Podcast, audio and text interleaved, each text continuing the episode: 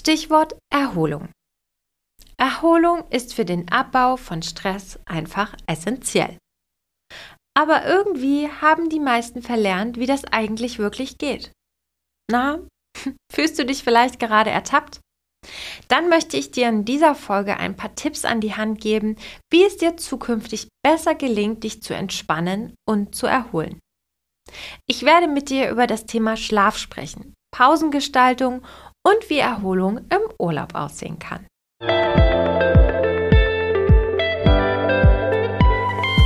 Hallo und herzlich willkommen zu deinem Podcast Freundin im Ohr. Der Podcast für Gründerinnen, Unternehmerinnen und Führungskräfte.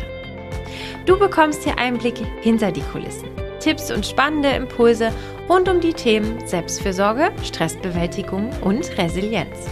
Ich bin Annette, die Gründerin von Freundin im Ohr, psychologische Beraterin und Coach und deine Gastgeberin in diesem Podcast.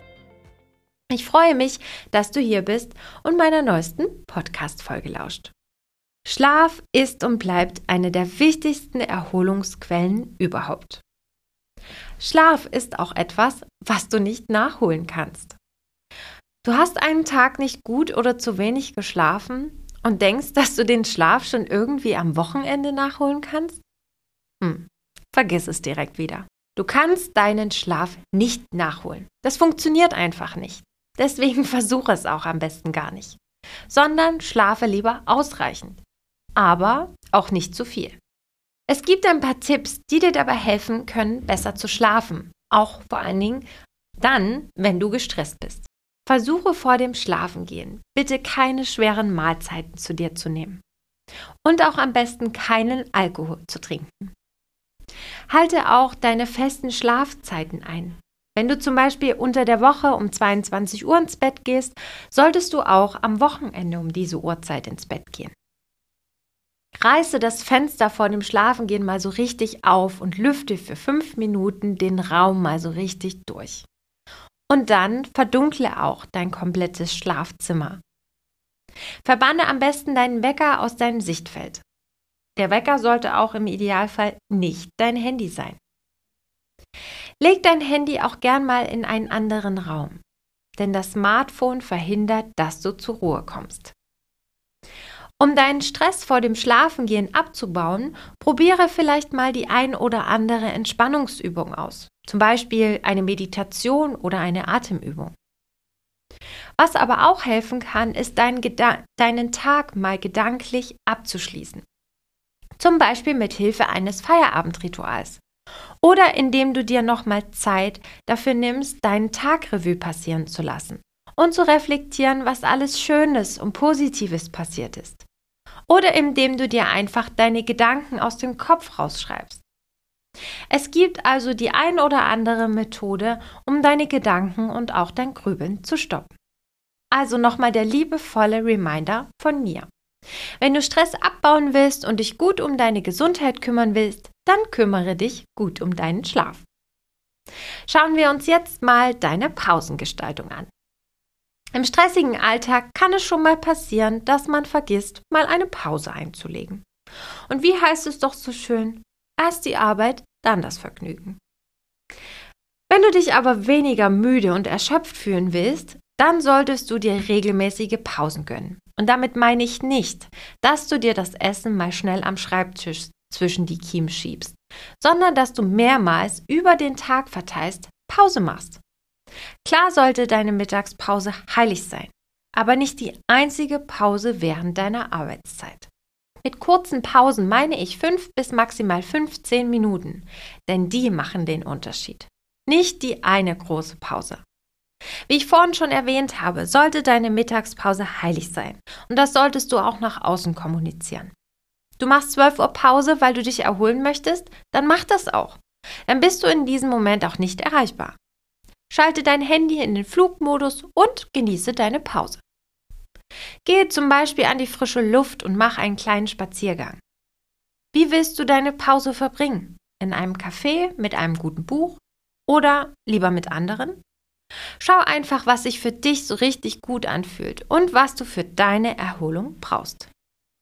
Neben deiner heiligen Pause solltest du im Idealfall alle 80 bis 90 Minuten eine kurze Unterbrechung einlegen. Nicht mehr als 5 Minuten. Gern auch nachdem du eine Aufgabe erledigt hast.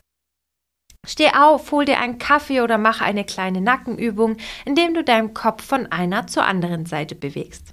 Schau auch gern mal einen Moment aus dem Fenster und beobachte das bunte Treiben vor dir. Wenn du regelmäßig Pause machst, fühlst du dich einfach wacher und fitter. Du bist weniger verspannt, bist ruhiger und gelassener und hast einfach mehr Geduld mit dir, wenn du deine Aufgaben abarbeitest. Machst du regelmäßig Pausen, hat das also langfristig positive Auswirkungen auf deine Gesundheit und deine Arbeit. Kommen wir nun zum letzten Punkt, dein Urlaub. Spannende Frage zu Beginn. Machst du einmal im Jahr einen größeren Urlaub von drei Wochen am Stück? Oder machst du regelmäßig kleinere Urlaube? Das Schlimmste, was du machen kannst, ist nur einmal im Jahr einen größeren Urlaub zu planen. Das ist alles andere als klug. Richtig unklug außerdem ist es, den Urlaub dann mit Terminen vollzustopfen und am Ende noch die ein oder andere E-Mail von Arbeit noch schnell nebenbei zu beantworten. Gar nicht gut. Auch nicht gut ist Stress vor dem Urlaub und Stress direkt nach dem Urlaub. Damit meine ich die Vor- bzw. Nachbearbeitung deiner Aufgaben im Job. Das kennen wir wahrscheinlich alle. Dies und jenes muss noch erledigt werden und das lässt dein Stresslevel natürlich in die Höhe schnellen. Und damit das nicht passiert und du dich wirklich in deinem Urlaub erholen kannst, habe ich hier zum Schluss noch ein paar Tipps für dich, die du direkt für dich umsetzen kannst. Du hast Urlaub, dann mach auch Urlaub. Und damit meine ich absolutes Arbeitsverbot. Lass den Laptop daheim. Schalte Stör- und Ablenkungsquellen einfach mal direkt aus und lösche auch am besten Apps von deinem Handy, die dich ablenken oder dir kostbare Zeit stehlen. Statt deine 24 bis 30 Tage Jahresurlaub für einen einzigen langen Urlaub zu verbraten, plane lieber einmal im Quartal einen kurzen Urlaub ein. Oder verkürze deinen Jahresurlaub um einige Tage, um mehrmals in den Genuss von einem verlängerten Wochenende zu kommen. Planung ist wirklich die halbe Miete. Also, plane deinen Trip im Urlaub vorab, um Stress zu vermeiden. Lege bereits vielleicht vorher zwei bis drei Ausflüge oder Aktivitäten fest, die du machen möchtest. Falls möglich, buche dann auch die Tickets im Voraus. Unternimm Aktivitäten, die für dich angenehm und entspannt sind. Was du aber auf jeden Fall machen solltest, dir Zeit in der Natur einzuplanen. Was auch immer du im Urlaub machst, lebe nach deiner Zeit. Dein Urlaub, deine Regeln. Ganz egal wie. Und lass deinen Urlaub nicht von anderen überschatten. Es ist deine Zeit, also nutze sie auch, wofür du willst und tu das, was sich für dich richtig anfühlt. Deine Erholung sollte an erster Stelle stehen. Vor und nach dem Urlaub solltest du Überstunden vermeiden. Im besten Fall nimmst du dich einen Tag vor und einen Tag nach dem Urlaub schon etwas raus und machst nur noch auf Halbgas. Denn sonst ist die Erholung ganz schnell futsch. Nach dem Urlaub solltest du versuchen, dieses Gefühl aufrechtzuerhalten. Schau dir deine Urlaubsbilder im Nachhinein nochmal an. Erstelle ein Fotoalbum oder, eine, oder ein Urlaubsvideo oder du erstellst dir eine Playlist mit deinen Lieblingshits aus deinem Urlaub. Hör sie dir gerne immer wieder an und genieße den Moment. Egal was es auch ist, aber versuche dir diese Emotionen und Gefühle so oft wie möglich hervorzuholen. Vielen Dank fürs Zuhören und dass du dir die Zeit genommen hast, meinen Worten zu lauschen. Wenn dir gefallen hat, was du heute gehört hast, dann abonniere mich als deine Freundin im Ohr, damit du keine der neuen spannenden Folgen verpasst. Ich würde mich sehr darüber freuen, wenn du mich supportest und eine Bewertung auf Spotify oder Apple Podcasts hinterlässt. Du findest die Folge sehr hilfreich und denkst, das musst du unbedingt mal deiner Freundin, deiner Mama, deiner Kollegin oder vielleicht auch deiner Geschäftspartnerin erzählen? Dann teile diese Folge gern mit deiner Community. Für weitere spannende Einblicke folge mir gern unter Freundin im Ohr auf Instagram.